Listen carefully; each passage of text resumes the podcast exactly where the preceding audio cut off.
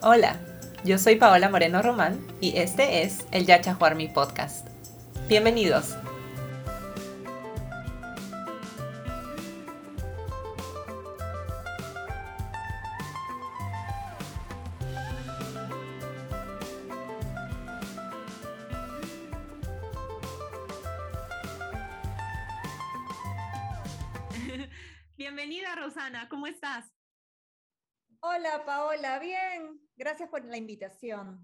Es un gusto para mí que seas parte de este podcast.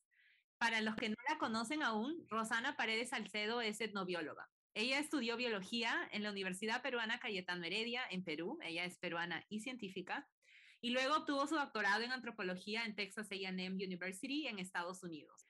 Y actualmente es docente del Departamento de Ciencias Biológicas y Fisiológicas de la Universidad Peruana Cayetano Heredia investigadora del Laboratorio de Palinología y Paleobotánica en la misma universidad.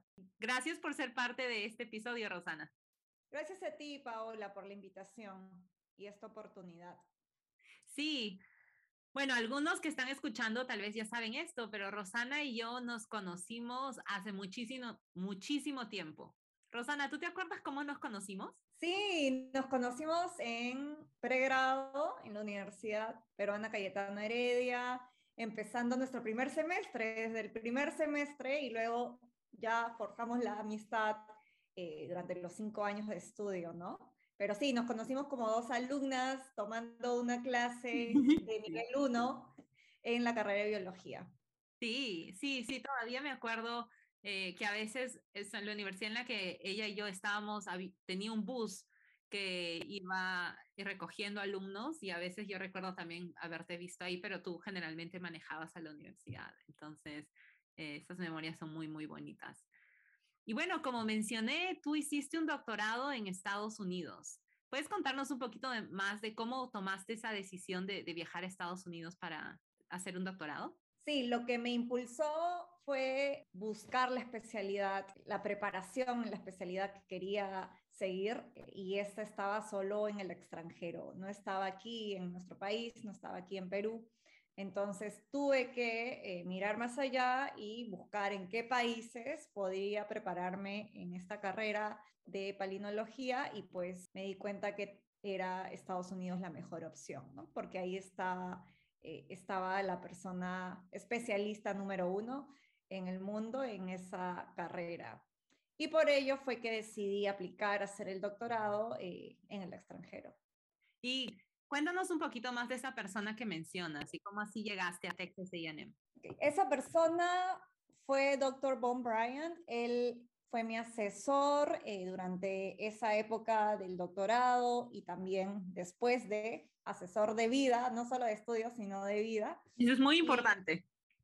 Sí, es muy importante eh, tener ese lazo, ¿no? Quizás más adelante hablamos de eso. Eh, entonces llegué a él porque eh, toda la información, todos los artículos, todos los papers, todos los libros de la especialidad eran escritos por él. Entonces era el conocido, ¿no? Y simplemente le envié un correo y empezamos a construir este lazo que hasta el día de hoy lo tengo presente en mi corazón. Y llegué a Texas AM eh, porque él trabajaba ahí.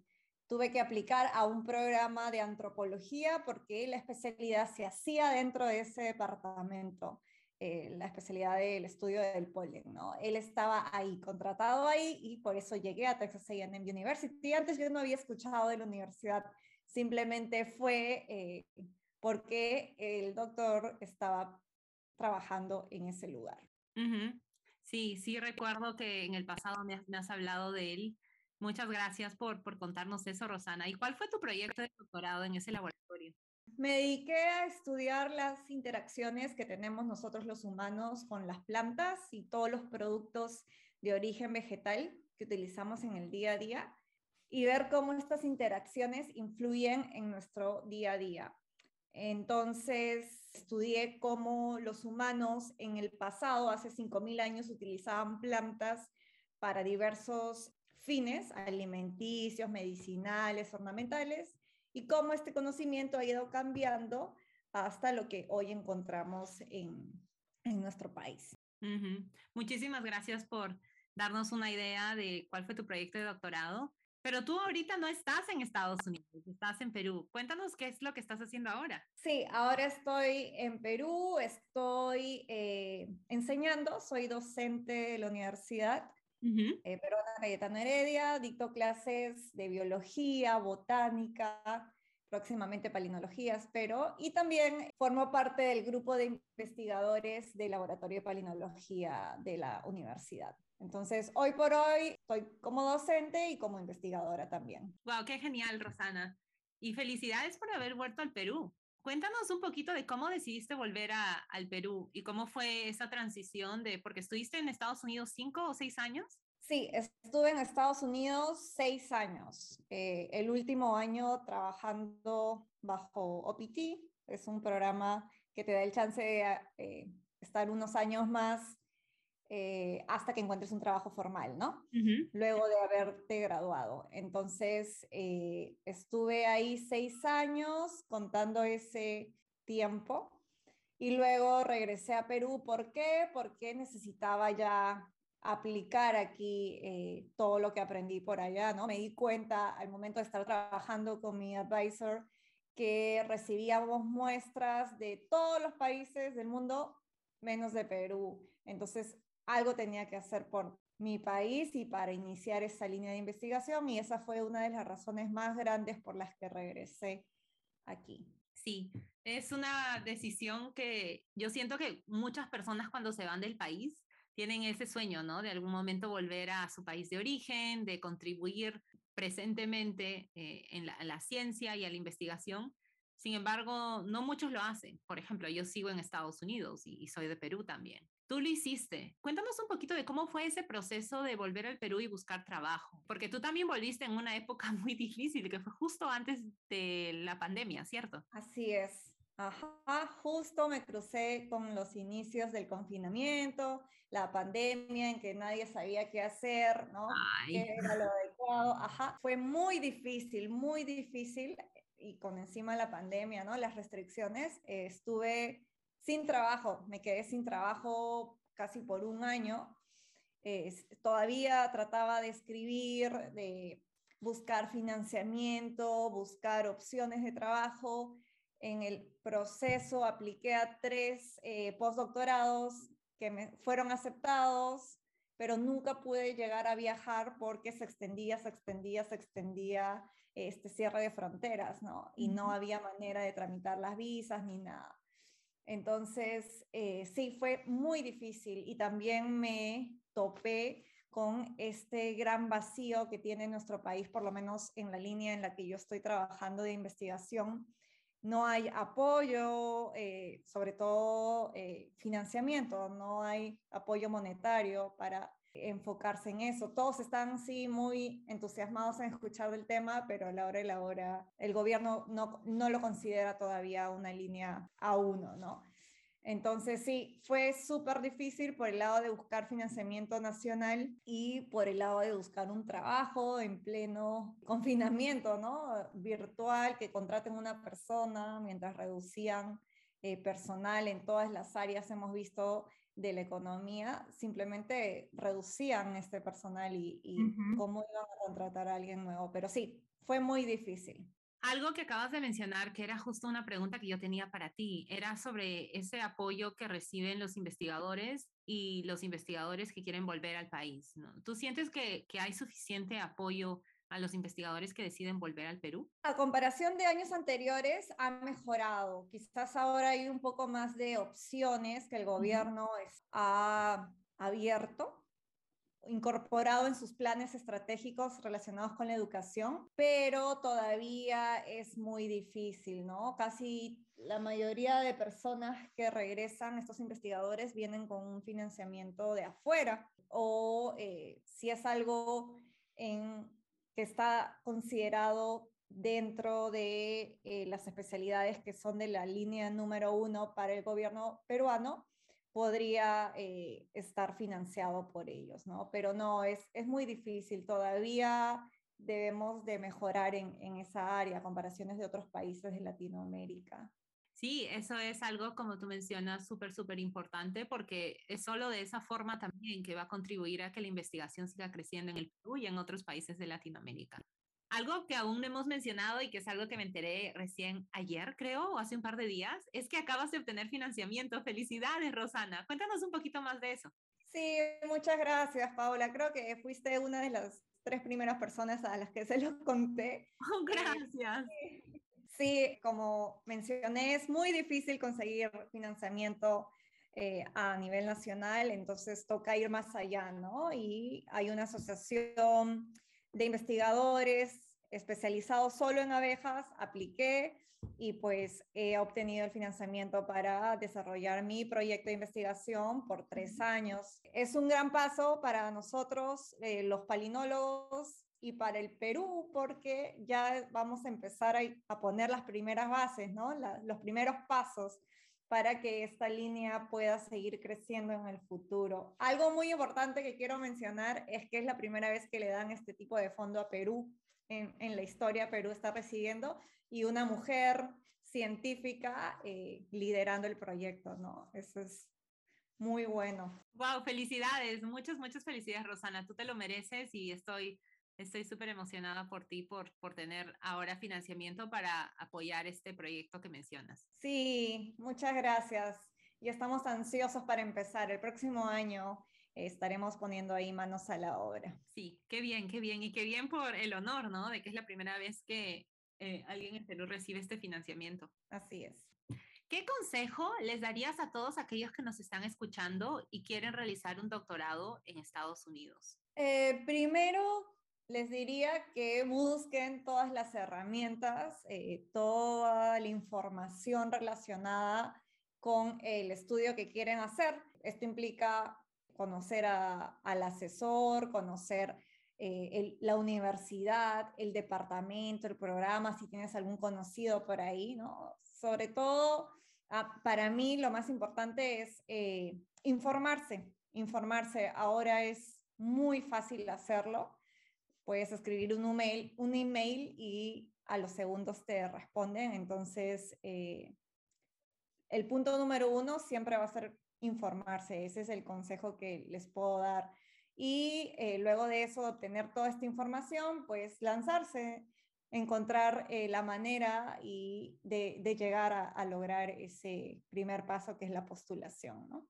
Sí, esos son, son muy buenos consejos como, como tú mencionas, ¿no? Hacer también conversar con, con personas que ya han pasado por este camino, como tú, hacerles preguntas para poder aprender más del proceso. ¿Tú conociste a alguien que había hecho un doctorado cuando tú estabas en pregrado? No, no conocí absolutamente nadie, no sabía exactamente qué implicaba eh, hacer un doctorado, Ajá, el antes y el después, lo fui descubriendo yo sola en el camino, pero sí me hubiera gustado tener a alguien ¿no? cerca a quien le pueda hacer todas estas preguntas que tenía, sobre todo durante el programa.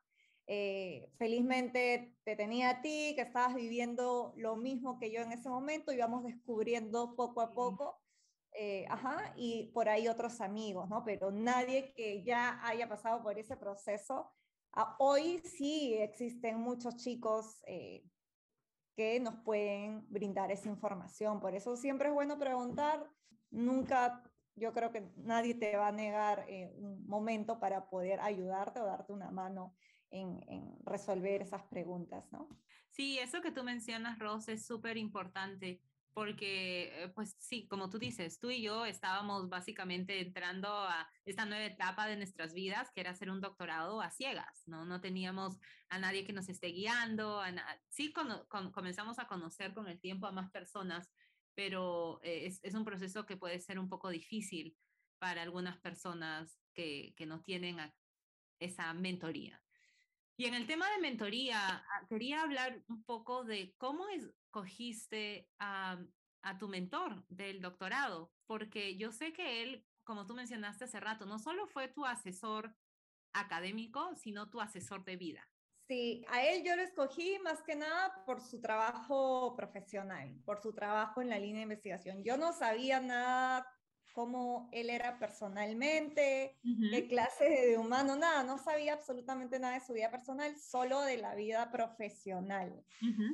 Y eh, tuve mucha suerte de poder tenerlo como asesor ¿no? en mis estudios y también como un amigo, yo lo considero como un padre en, en mi vida, ¿no? con sus consejos y, eso fue más, eso lo descubrí allá, ya dentro del doctorado, como puede ser que me pudo haber tocado otro tipo de asesor también, ¿no? Ya hemos, nosotros sabemos, hay muchos profesores, eh, algunos más abiertos, otros más cerrados, algunos más dispuestos a ayudar, nosotros no, pero eh, ya eh, eso se va descubriendo en el camino. Sí, eso es algo súper importante porque ahora con la experiencia que tú y yo ya tenemos, probablemente seríamos un poco más selectivas al escoger con quiénes queremos rotar o al escoger qué laboratorios queremos unirnos a. Eh, sin embargo, me alegra que hayas tenido, aunque la razón por la que escogiste este laboratorio fue por cosas estrictamente, razones estrictamente académicas, me alegra mucho que, que hayas encontrado un asesor que te haya apoyado tanto. Sí, para mí también fue wow, fue mm. magnífico que haya pasado eso. Sí, porque para todos los que nos escuchan, este, esta persona va a ser con la que vas a estar por 5, 6, 7 años. Es, es un montón de tiempo. ¿Y qué consejo les darías a todos aquellos que están terminando el doctorado, una maestría tal vez en el extranjero y tienen muchas ganas de volver al Perú o volver a su país de origen? Si están a punto de terminar, que eh, dediquen un tiempo a ver cómo se encuentra el mercado en esa eh, área en la que están desarrollándose o están a punto de graduarse, en, eh, para al momento de regresar no se choquen contra la pared como fue en mi caso es bueno informarse, ¿no? Yo sé que a veces estando fuera es difícil, porque cuando llegas acá encuentras otra cosa, pero eh, ir investigando, ir preguntando cómo va el, el mercado laboral eh, para cuando esas personas quieran regresar, ver si realmente hay un, un lugar para ellos, ¿no? Es siempre, ese sería mi primer consejo revisar cómo está el estado eh, del mercado laboral en esa línea para los que pretenden regresar. Sí, eso es, eso es algo muy importante. Lo que tú dices, no solo estudiar el mercado, sino también intentar conectar con personas que están haciendo investigación, ¿no? Para que puedan oír de ellos cómo se encuentra la situación y cuál es la perspectiva de un investigador o un investigador que ya se encuentra ahí, ¿no? En ese país. Sí, es cierto, y además eh, hay que considerar de que quizás tú estás viniendo de un país con, donde eh, las personas con las que trabajas tienen un pensamiento un poco más abierto o, liberal a, aceptar diversas opciones y por aquí puede hacer que sea todo lo contrario, entonces también tienes que aprender a resituarte o eh, a lidiar con, con, ese otro aspecto, ¿no? Sí. Sí, sí, eso es muy, muy cierto. ¿Cuál ha sido el consejo más útil que recibiste durante el doctorado? El consejo más valioso que he tenido ha venido de mi advisor y él siempre me decía que eh, no solo tengo que enfocarme en ser la mejor académicamente, ser la mejor obteniendo eh, los primeros puestos o las notas más altas, sino también tengo que preocuparme por mi inteligencia emocional. No me serviría de nada ser la número uno en la promoción y no saber cómo lidiar con mis emociones eh, luego de graduarme. Sería muy difícil trabajar en equipo, encontrar un balance en mi vida personal y profesional. Entonces, él siempre, siempre me decía que a la par que vas trabajando, eh, agregando conocimientos en tu especialidad, también tienes que trabajar en tu inteligencia emocional. Es muy importante. Y eh, para mí era la primera vez en mi vida que alguien me hablaba de inteligencia emocional. Yo no sabía absolutamente nada al respecto mientras vivía aquí en Perú, haciendo mi pregrado feliz, no. Allá por primera vez me di cuenta de que eso es un aspecto muy importante y si nosotros no logramos ser inteligentes emocionalmente, va a ser muy difícil eh, poder desempeñarnos al 100 en, los otros aspectos de nuestra vida, ¿no? Hasta el día de hoy yo sigo aprendiendo, sigo manejándolo, siento que he mejorado a lo que era antes, pero toca considerarlo, ¿no? Y siempre mantenerlo presente y trabajar en ello. Sí, eso es muy cierto, Ros. Muchas gracias por, por compartir eso, porque es algo que también va a ser muy valioso a todos aquellos que están comenzando o están haciendo un doctorado ahorita. Eh, cultivar esa inteligencia emocional que va mano a mano con la salud mental, que es algo que tenemos que cuidar mucho eh, en cualquier aspecto en, que, en el que nos encontremos, pero en específico en el doctorado es algo muy importante. Muchas gracias, Rosana, por compartir un poco de tus experiencias durante el doctorado y cuando terminaste, y muchas gracias por contarnos lo que estás haciendo ahora de investigación. Para todos aquellos que ahorita nos están escuchando y quieren hablar contigo o conectar contigo, ¿dónde te pueden encontrar? Sí, gracias a ti, Paola, por la invitación nuevamente. Estoy feliz de que estés haciendo estas conexiones Gracias. con todas las mujeres que estamos en, investigación. Y me pueden contactar eh, a mi correo, que es mi nombre, rosana con doble s, punto, paredes, arroba, upch.pe. Cualquier consulta, cualquier pregunta, yo siempre voy a estar feliz de responder y ayudarles. Muchísimas gracias a ti, Rosana, y muchísimas gracias a todos aquellos que nos están escuchando. Ya saben dónde la pueden encontrar y cómo se pueden comunicar con ella. Un fuerte abrazo, Rosana, y espero que podamos hablar pronto. Chao, muchas gracias, cuídense. Felicidades nuevamente, chao.